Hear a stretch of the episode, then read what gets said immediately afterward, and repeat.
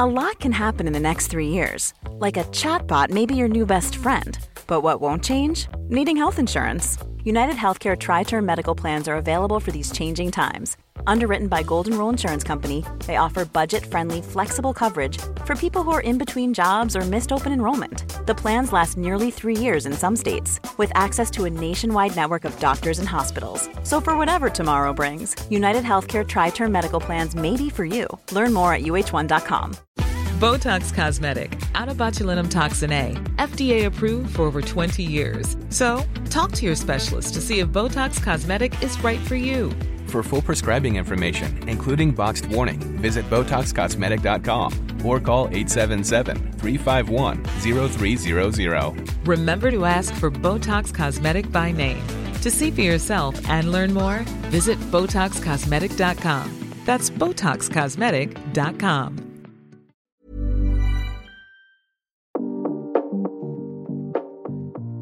Hello tout le monde, je vous souhaite la bienvenue sur un nouvel épisode du Cutercast et le dernier épisode de l'année 2023. Euh, ça y est, l'année se termine, euh, bientôt le nouvel an, bientôt nous serons en 2024 pour commencer une nouvelle année.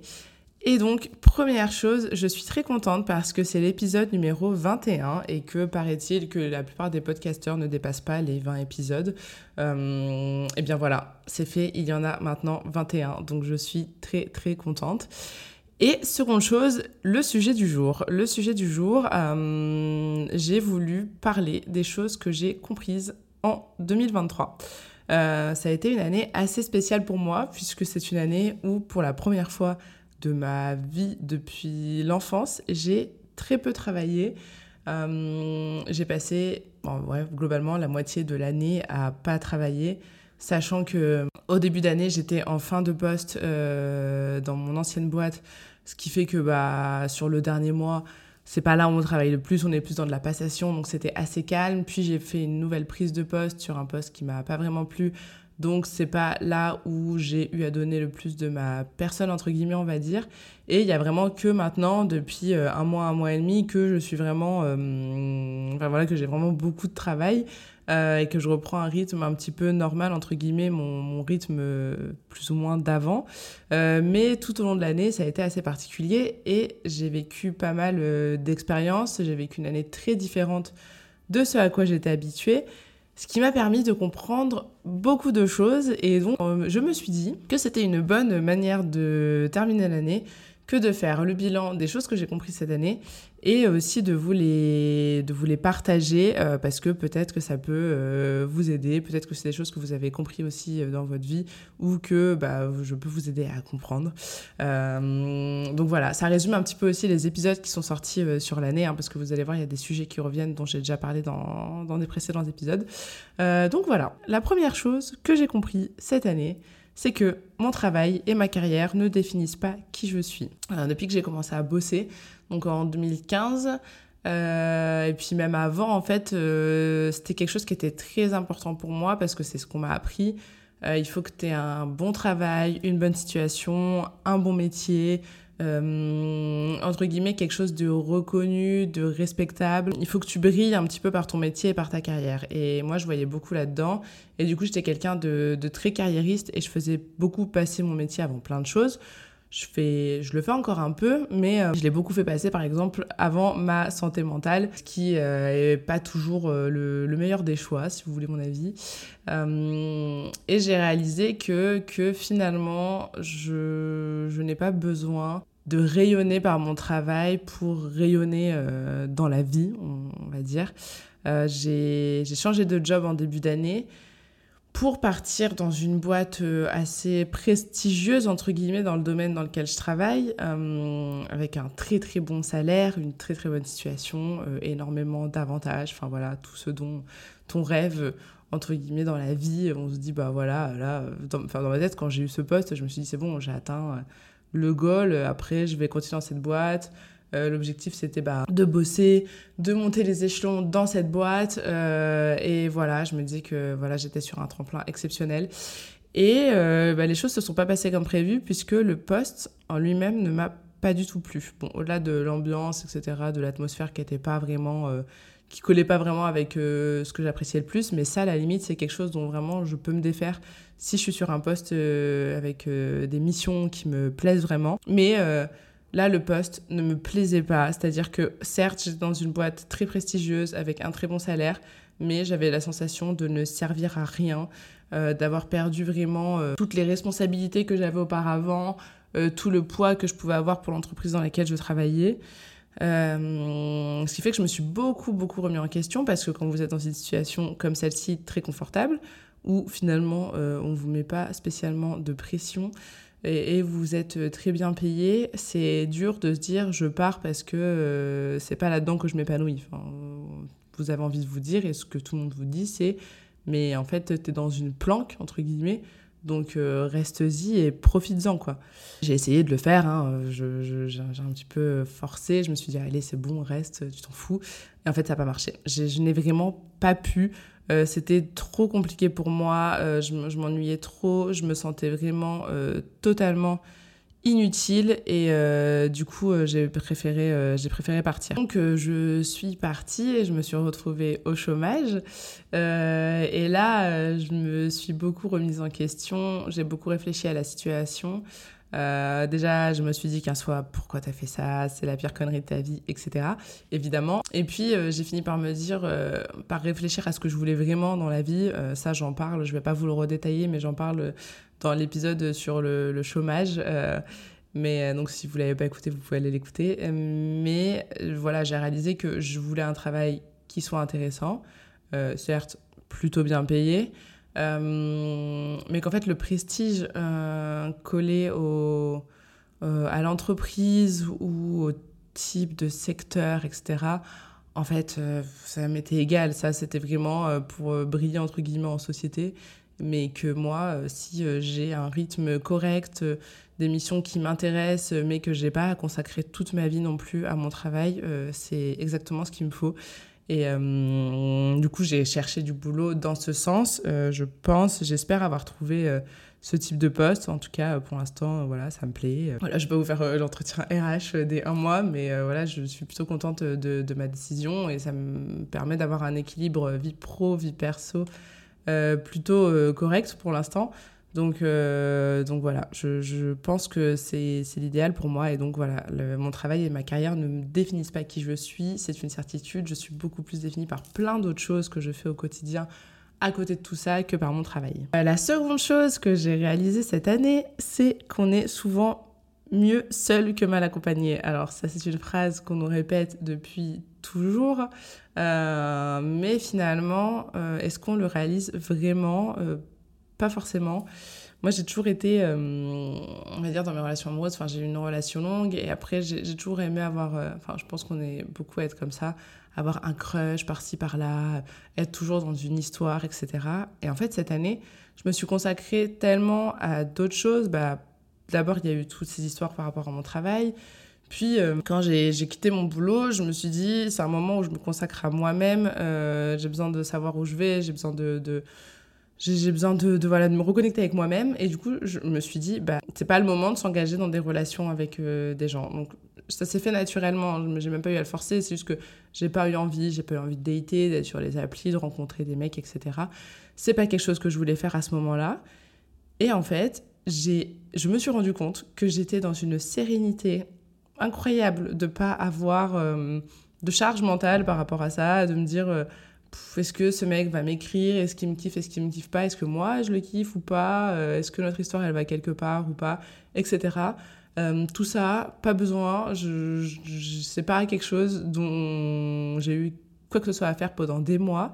Et en fait, c'est trop bien. Alors, je dis pas que je veux ça toute ma vie, mais déjà, ça m'a fait réaliser une chose, c'est que euh, c'est agréable d'être dans une situation où on se prend pas la tête sur ce genre de situation, enfin sur ce genre de questions plutôt, et euh, que du coup, une relation qui fonctionne et qui nous fait du bien, c'est une relation dans laquelle on n'a pas non plus à trop se poser ce genre de questions. Et quand on commence à trop se demander si la personne, elle pense à nous, si elle nous kiffe, si nous, on la kiffe, s'il y a trop de questionnements, si c'est trop compliqué, si c'est trop de charge mentale, c'est que globalement, la relation, euh, elle a un peu voie à l'échec. Hein. Enfin, ou alors, elle vous fait pas du bien.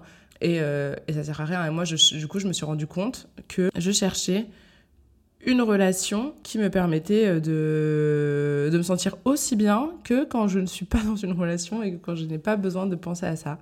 Euh, donc voilà, c'est tout simplement ça. Euh, on est souvent mieux mal accompagné, on est souvent mieux seul que mal accompagné. Et euh, c'est vrai que bah, du coup, euh, là maintenant, dans les rencontres que j'ai fait depuis, parce que bon, voilà, évidemment, je me suis remise au dating depuis un petit peu. Et quand ça devient trop compliqué, je lâche l'affaire. Je, je, je, veux pas user de mon énergie sans, sans limite pour des histoires trop compliquées. si l'histoire, elle est censée marcher, je sais des choses qu'on voit partout, mais c'est que, voilà, c'est facile c'est pas prise de tête, c'est simple. Retenez très bien ça parce que je pense que c'est quelque chose de très important à retenir. Et des fois, on, on, oublie totalement que si ça nous fait du mal et que si on se sent pas bien, c'est peut-être que le problème, c'est pas nous, c'est la relation en elle-même ou voir la personne avec qui vous êtes euh, en, relation. La troisième chose que j'ai appris cette année, euh, je vous préviens d'avance, il y en aura cinq, euh, donc ça va pas durer 15 ans. La troisième chose que j'ai appris cette année, ça rejoint un petit peu celle d'avant, c'est que personne d'autre que moi n'a le pouvoir de contrôler ma vie.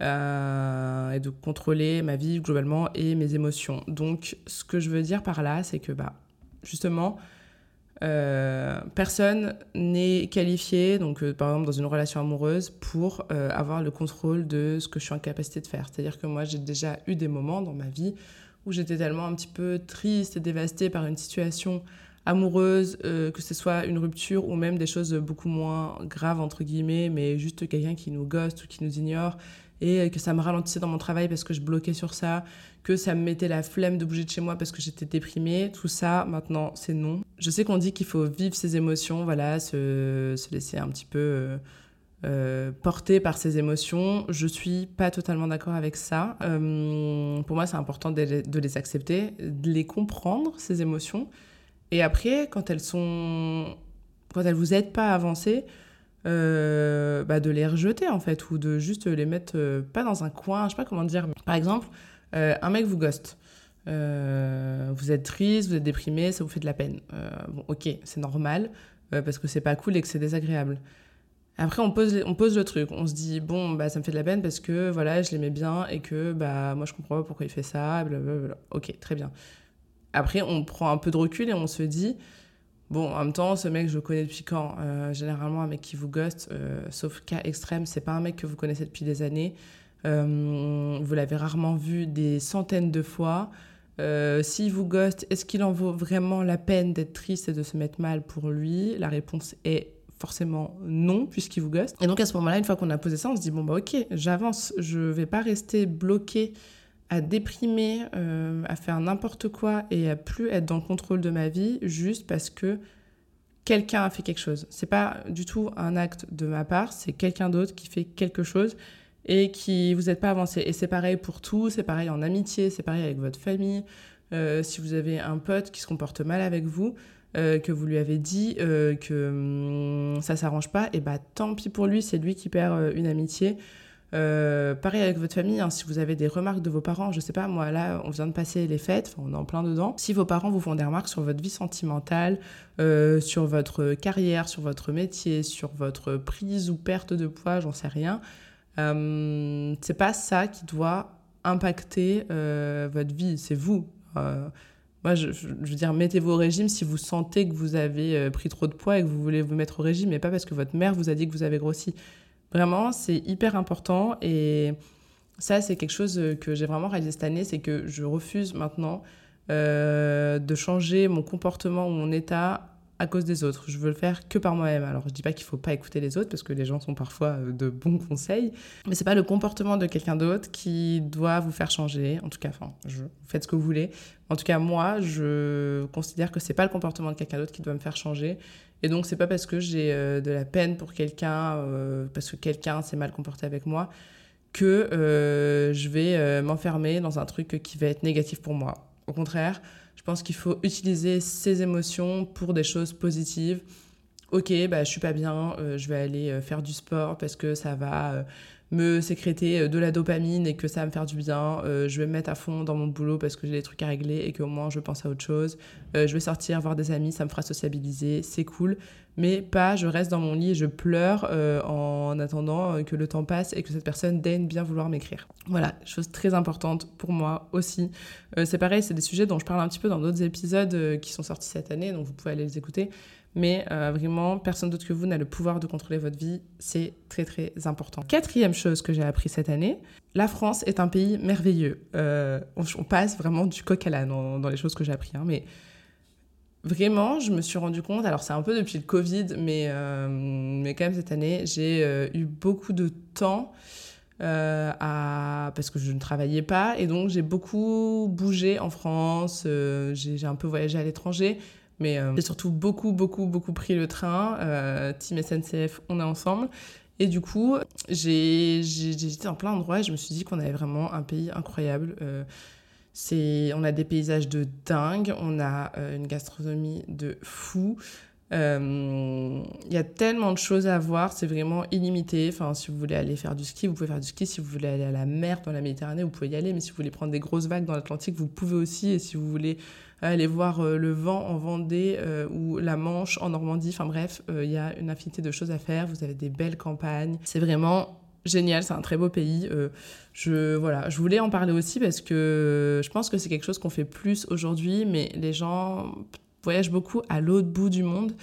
Euh, j'adore voyager, je trouve ça génial. Euh, je pense qu'aujourd'hui, on est tous un peu conscients qu'en termes d'empreinte carbone, c'est pas ouf de prendre l'avion tous les quatre matins. Et je suis pas le meilleur exemple. Hein. Je, je, prends l'avion, donc je donne de leçons à personne, euh, à part aux influenceurs qui partent à l'autre bout du monde pour un week-end, puis à l'autre bout du monde le week-end d'après. Mais à part ça, j'ai de leçons à donner à personne. Mais voilà, voyager en France, franchement, si vous le faites déjà, bah, continuez. Si vous le faites pas, mais Franchement, allez-y. Euh, le TGV, bon, c'est un peu rush, mais ça nous emmène vraiment partout. Euh, il y a des trop belles choses à voir. Tout n'est pas super cher. Franchement, profitez-en. Et si vous voulez juste vous chiller un peu à la mer, ça sert à rien de faire 8 euh, heures de vol pour aller je sais pas où, pour rester dans un resort sans rien voir. Franchement, partez en France. La France est un pays merveilleux. Et dernière chose que j'ai appris cette année, c'est que je dois apprendre à écouter mon corps mais aussi à lui dire ce qu'il doit faire. Euh, donc ça rejoint un petit peu le point numéro 3, c'est-à-dire que, en, bah pareil, j'ai eu du temps, donc j'ai voyagé et j'ai aussi fait beaucoup de sport. Je faisais beaucoup de sport avant, mais euh, là, effectivement, quand on ne travaille pas, on a le temps d'en faire encore plus. Et euh, bah, au bout d'un moment, j'ai repris le boulot.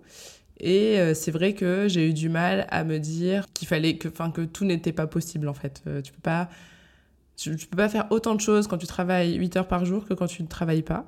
Euh, et donc, euh, bah, je me suis un peu blessée ces derniers temps au sport, que ce soit à la muscu ou au running, parce que j'ai voulu en faire beaucoup et que je n'ai pas écouté. Euh, je n'ai pas écouté mon corps, je n'ai pas écouté ma fatigue.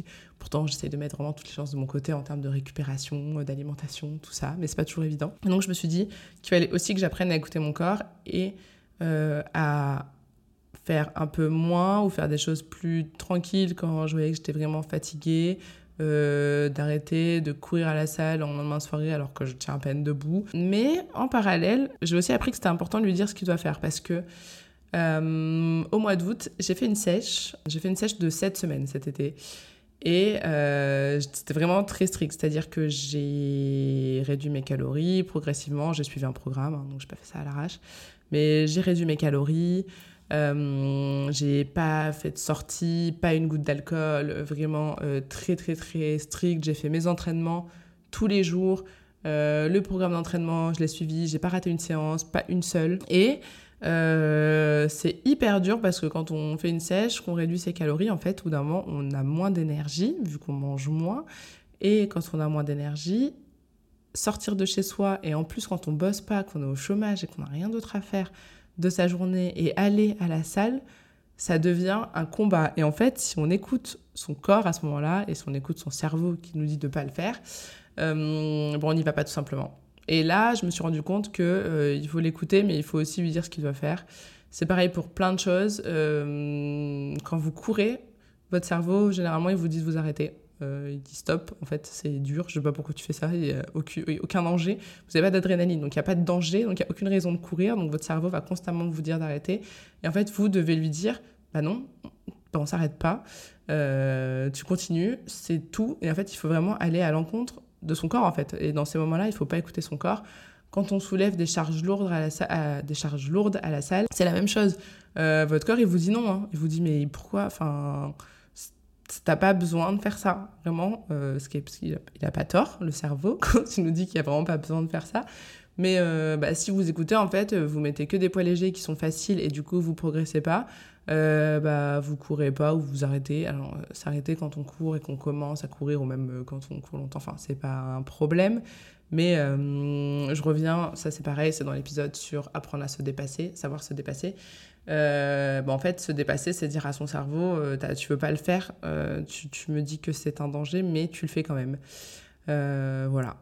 Donc, c'est une autre chose que j'ai appris cette année et que je trouve très utile. Voilà, c'est la fin des choses que j'ai appris cette année. J'en ai peut-être appris d'autres, mais qui sont sûrement moins, moins importantes. Donc voilà, J'espère euh, que vous avez passé une belle année 2023, que vous avez vous-même de votre côté appris beaucoup de choses. D'ailleurs, n'hésitez pas à venir me dire sur Instagram, sur La Vraie Meuf Cool ou sur Cutercast les choses que vous avez appris cette année. Je vous souhaite euh, bah, une bonne fin d'année. Je... On est le... Cet épisode sortira le 29 décembre donc, euh, ou le 28, donc juste avant le nouvel an. Je vous souhaite euh, bah, de passer un bon révision du nouvel an et surtout une merveilleuse année 2024. On reviendra dans le Cutercast avec des nouveaux épisodes, des nouveaux thèmes. Comme d'habitude, n'hésitez pas à m'en proposer. On va peut-être revenir avec quelques invités pendant l'année 2024. Je ne sais pas encore qui ni quoi, mais j'ai envie de refaire les épisodes avec des invités. Donc ça devrait revenir aussi. En tout cas, je vous remercie d'avoir écouté cet épisode. Je vous souhaite une très bonne journée, bonne soirée et une belle année 2024. Et on se dit à l'année prochaine. Bisous